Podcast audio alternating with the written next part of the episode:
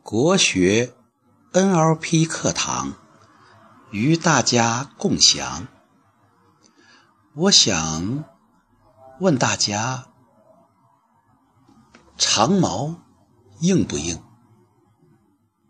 回答应该是肯定的。那么木头硬不硬？如果有一个矛头像红缨枪一样的，前面有一个枪头。后面有个木把，红缨红缨枪硬不硬？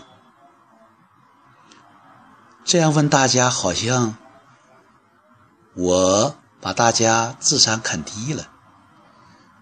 我为什么要这样问呢？就是我发现一个字“柔”，温柔的“柔”是软的意思。而这个字呢，是上下结构，一个矛，矛盾的矛，再加一个木头的木，木杆的木。说到这里，大家或者也有点疑惑，这是不是老祖宗搞错了？也许，不过我认为，这恰恰是我们老祖宗造字的。哲理、智慧，什么是柔？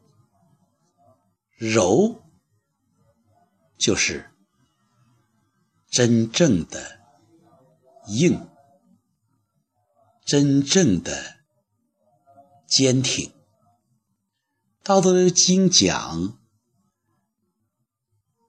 坚强使之土也，柔弱微细生之土也。”就讲手柔曰强，柔是真正的强。